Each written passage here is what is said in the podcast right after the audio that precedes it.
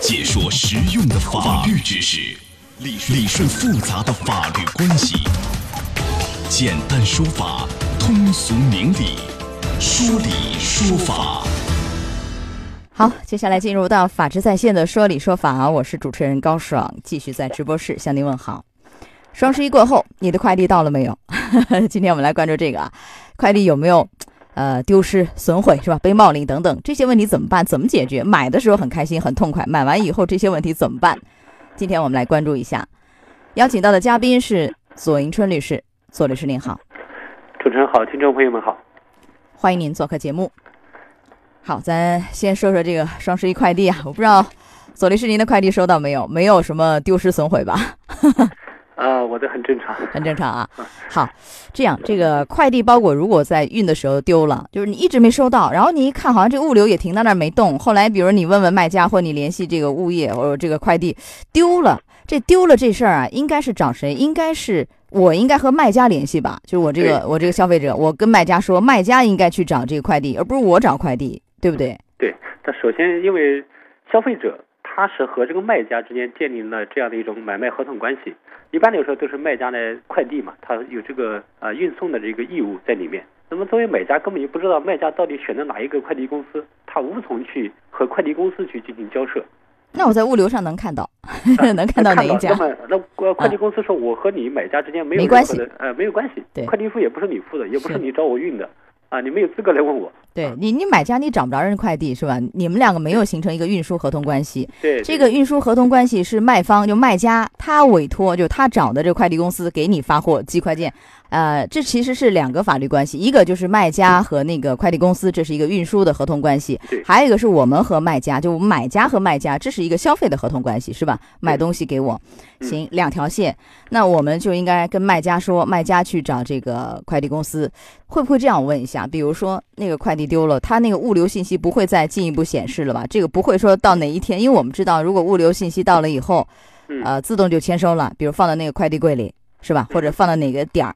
已经派送到了，然后你要是没有没有付款，就把那个确认收货，它也会钱自动过去，这个不存在这个问题。如果丢了的话，是吧？啊，对，应该不会，因为我没有收到嘛，他不能说我是收到了，这个他有证据来进一步证明嘛，嗯。但是如果我找这个卖家，卖家会不会说，是我找这个我找这个快递公司，那他赔完以后我才能再给你发货呀什么的，会不会以这个为理由，最后说因为你这个货你没收到嘛，你需要他重新给你发货嘛？对不对？会不会以这个理由来搪塞，或者是不配合？那你怎么办呢？你和谁之间建立合同就找谁。我和你卖家之间建立一个买卖合同关系，或者这种消费的合同关系，那么我就找你卖家。至于说你卖家找的谁去运输啊，还是他有没有送给我？他没有送给我，他什么原因没有送给我？那我在所不问，我只问你是有没有把东西给我。你只要东西没有给我，那责任就在你。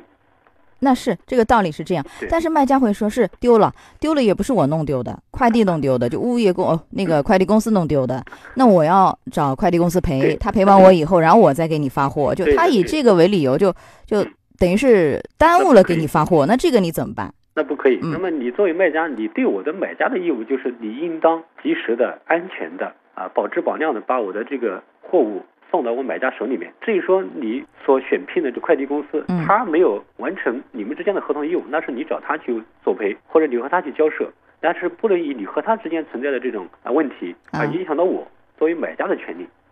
按理说应该是卖家，然后马上再给。就是消费者再发货，然后呢，呃，他这个损失回头去找那个快递公司去追偿，你要赔我是这个意思。这顺序这样的，顺序应该是这样。对对对。啊，不能先你找快递赔完以后再去给你发货，这就不对了。对呀。如果有这样的问题，到哪儿？到消协，首先找平台吧。啊，对。啊，平台。对对，网络平台。嗯啊。然后，消协或者是工商都可以。啊，比如这个包裹快递啊，给物业公司或其他人代收了，然后搞丢了。这个我们前段时间好像做过一回节目，讲过这个事儿。如果说人家是比如说有偿代收的，收钱的，或者说比如说他这物业合同里有约定，写好了有这么一项服务的，那他搞丢了，搞丢以后这个是需要去去赔偿，除此以外都不需要赔，是吗？是这意思吗？如果是有偿的话，我们就不不管他有没有过失了，你只要你你你收了这个钱，你就承担这个义务嘛。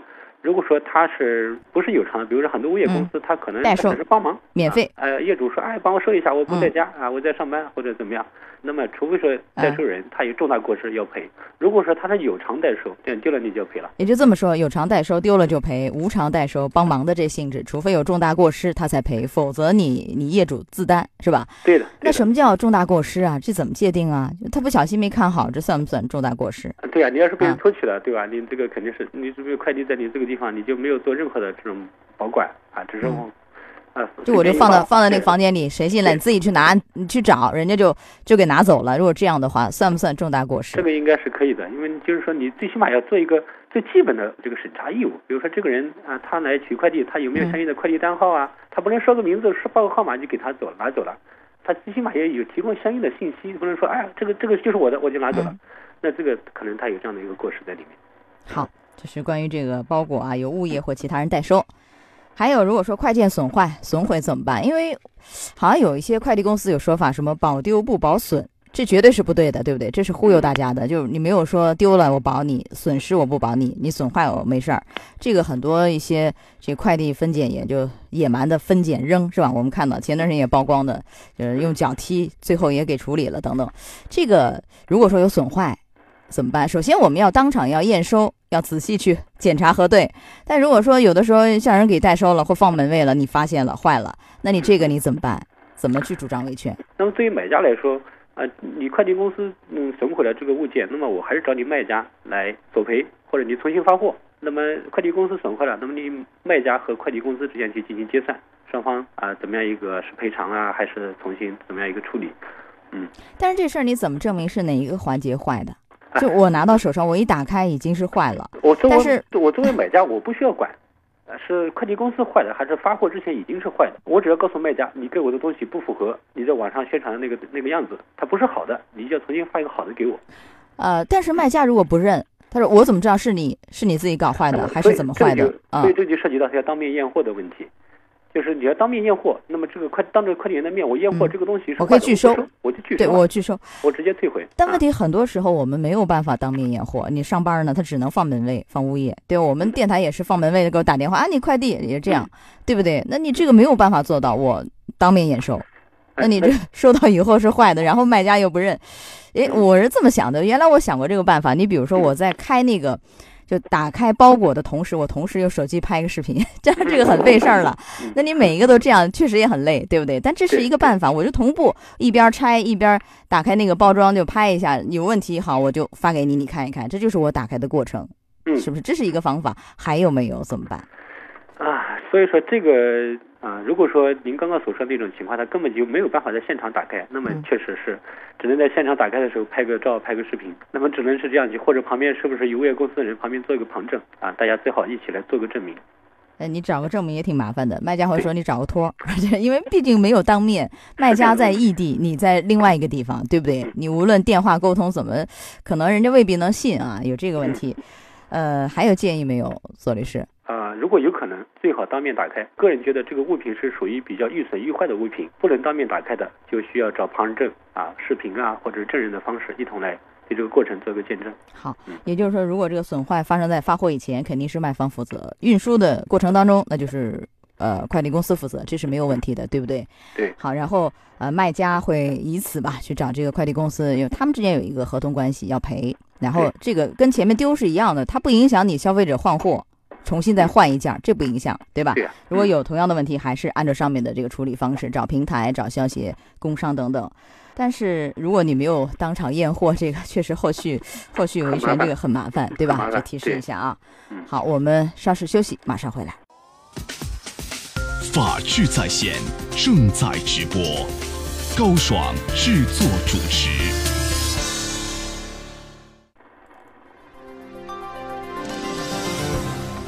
双十一过后，快件丢失、被损毁、冒领怎么办？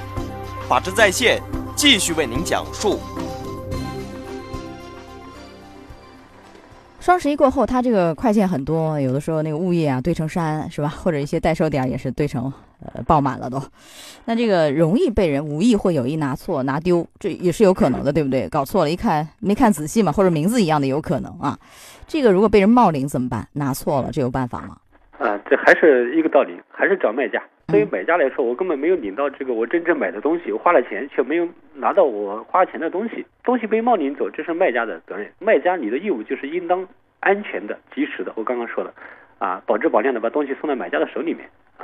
这个理论上是这样，但是你说你你没拿到，卖家怎么相信？因为物流的那个信息已经显示你已经签收了，比如说你放到那个柜子里被人取走了，呃，那个那个是另外一说了，就嗯比如说你放到一个某一个什么物业代收点或者是一个点儿，对吧？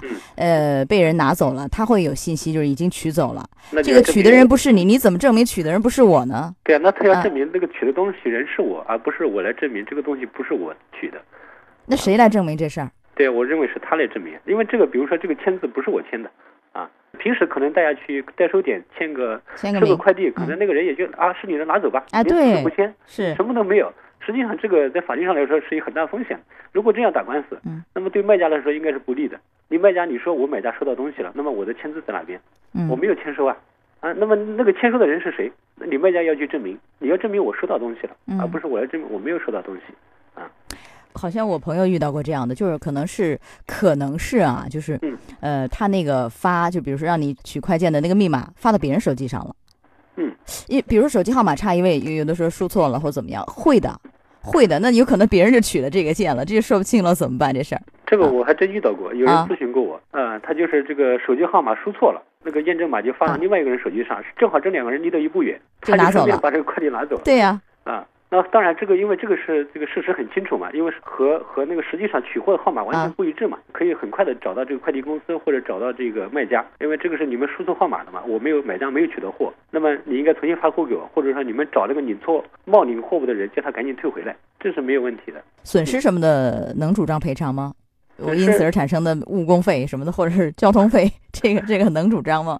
嗯，一啊般合同纠纷在一次主张误工费是比较少见的，比较少不可以的。人身损害那块儿可以对啊，那其他的产生的费用呢？其他的还除非说能主张你你这些可得利益是说的很清楚的啊，是可以计算出来，除非这误工费啊这些时间成本是无法计算的，就是交通费什么的也没法儿是吧？基本上很少有。很少有，就只能是通过协调把东西拿回来，对吧？对找到事情的源头，谁拿错了，谁的责任，这个啊嗯。好，如果说这个快递变慢递，很多人都觉得，哎呦，真的好慢。我也是到今天为止吧，这个双十一买的东西刚刚才收到，等的好好辛苦。那他这个快递变慢递啊，这个能不能索赔？这事儿问一下。但是好像似乎在双十一这个没人索赔，索赔也索赔不了吧？这特殊情况，平时可以吗？双十一在这种比较特殊的一个情况里面，一般卖家都会有提示，就是说你在拍下这物品的时候，可能啊、呃快递的时间会有所呃延长，嗯你们予以理解等等这种呃告知啊。一般来说，很多消费者基本上也都能够接受，理解是啊也都能够理解。对，因为快递小哥也很辛苦，量太大太大，是吧？对对这个人送还要跑跑半天的。对，如果你平时、你说我们现在又不是双十一，又不是什么嗯购物节，那么你比如说延误了二十四小时或者多久，那么这个就算啊、呃延误时间了，那可以找他去有相应呃的索赔。这块法律有规定吗？你比如同城多长时间要送到，异地多长时间要送到，最长不能超过多长，有说法没有这？个有一个快递服务行业标准，一般同城快递不超过二十四小时，基本上也就是同一天之内可以到达。呃，嗯异地快递的话，国内异地是七十二小时，国际快件是七天。那么也就是说，如果说同同城快递延误的时间是三天，那么国内快递延误的时间是七天，这个就是说啊占了一个延误的一个时间。它这个延误的时间怎么算？因为你前面你说同城，比如一个城市的嗯要二十四小时内要到，那我这延误三天就是不包括这二十四小时，还包括二十四小时，一共就三天。比如三天了你还没到，那就那就不可以了，我就可以主张这个赔偿了，是吗？嗯，还是说三天再加二十四小时？应该是三天加二十四小时。三天加二十四小时？对啊，那就四天了，等于是。对对吧？那国内的这个异地快递，您说呃不得超过七十二小时相，当于八天嘛啊。七十二小时，然后再加上呃延误的是七天是吧？一共多长？这账怎么算？那十天了不是吗？七十二小时差不多，对是吧？三天再加七天，是这意思吗？嗯，一般因为他那个是他本来应该是应该的时间嘛，不能算他延误的时间，只能说在应该的时间、应该记打的时间之外的时间才应该算他延误的时间。那您在最后给一个准确的说法。呃，如果是同城的话，应该是三加二十四小时；国内异地快递的话，一般是七十二小时，也就是三天再加上七天，将近十天左右了。嗯嗯，好。如果说在平时啊，确实有延误，快递变慢递了，可以以此来主张吗？可以吗？要求赔偿。呃，应该是可以的。但是这个赔偿的标准可能还要进一步去研究啊，双方怎么样去计算，你给我造成多少损失？嗯，这是按损失来算是吧？对，因为你赔偿或者是根据双方的约定嘛，一般来说都可能有很少有这种约定。好实际，上举证也是个比较困难的事情。这个主张我觉得也会比较难，是不是可能也会少有人采用这样的方式啊。对，呃，但是可以维权，法律上是行得通的。好的，还有再提一下这个贵重物品啊，就是这块儿啊，一定要保价，保价，因为如果你不保，好像这个快递公司说就赔三倍邮资，他认为这是一个就是邮政法的规定，但这个能不能适用邮政法的规定？这快递和邮政似乎还现在是两条线儿，对，能不能适用这个？我原来记得我们讲过这个问题，当时说到的是应该按照合同法的规定，但按照合同法的规定，就是说你把我东西弄丢了。对吧？比如说我没有保价，那就按照我东西的这个实际的价值，只要我能举证，但这个比较难了，对，是不是这个问题？这个我们在实践当中遇到过这样的诉讼，如果没有保价的话，是不是按照三倍运费的赔偿？第二个就是说，你说你这个东西到底值多少钱？很多人在写的时候没写清楚，就写个寄个东西，或者写了东西没写什么品种、什么品格，那么就很难证明这个东西的价值，也是一个比较麻烦的事情。嗯，对，就很难举证啊。对，好，这是一个啊，所以一定贵重东西要保价，这个说了好多回了啊，保障您的这个财产的安全。还有一个，即便你保价了，我问一下，是否能，比如说我这东西十万，保一个十万，那是否就丢了就赔十万？这个你怎么算？因为前段时间有一个那个天价燕窝是吧？他当时是二十万，二十万他也保价了，然后最后呃坏了，给人摔碎了是吧？最后好像赔了四万，这个到底怎么一个赔法？他这个可能是这样的，就是说我虽然保了二十万，但是呢，你这个东西可能最后你损坏的只损坏了四万，那么我只给你赔四万。比如说我们讲车子吧，一辆车子值二十万的车子，但是经过一次事故，它可能修了花了四万块钱的损失，但是我不能说赔你二十万的一辆车，我只赔你四万块钱的损失。但你像燕窝这事儿，你打碎了，损失你怎么算四万呢？你碎了，这个这个可能是最后是不是有关部门鉴定，比如说这嗯二十万的燕窝里面，呃，还有十六万是可以吃的、可以用的，嗯，然后只有四万块钱，比如说是损毁啦，或者是没法使用了啊。有可能是这样的原因。嗯好，也不是说你保多少就能赔多少，但是呢，还是要保，因为东西贵，要不然你不保就更麻烦。对啊，还是按损失来算。好，就这一系列问题，我们说这个快递这块，无论是丢了是吧，损毁了，然后被人冒领了等等啊，这个维权的方式都是找卖家和平台联系，然后呢，这个要不然你打消协电话，打工商电话，有一个叫幺二三零五邮政，是不是也可以管吗？这事儿？啊，可以，他这个邮政应该是对他邮政服务行业去去也行是吧？但不是嗯两条线吗？快递和邮政那块还是一家吗？但是他嗯对他有的人，他邮政他也有一些快递，也有一些是吧？也可以去反映一下，然后实在不行，保留好证据，依法起诉啊，这是维权的方式。当然，你异地起诉还是比较难的，因为大多数卖家都不和你同城，是不是这个道理？嗯，好，结束我们今天的说理说法，非常感谢左迎春律师。好，左律师再见。好的，再见。法治在线，高爽制作主持。节目收听时间：首播 AM 七零二江苏新闻综合广播十六点到十七点，复播 FM 九十三点七江苏新闻广播二十二点三十到二十三点，次日两点到三点。想咨询法律问题和主持人高爽互动，请下载大蓝鲸 APP 到高爽的朋友圈。节目微信公众号“江苏台法治在线”，网络收听方式：江苏广播网三 w 点 vojs 点 cn。智能手机下载大蓝鲸 APP，或者蜻蜓软件搜索“江苏新闻综合广播法治在线”，可随时收听。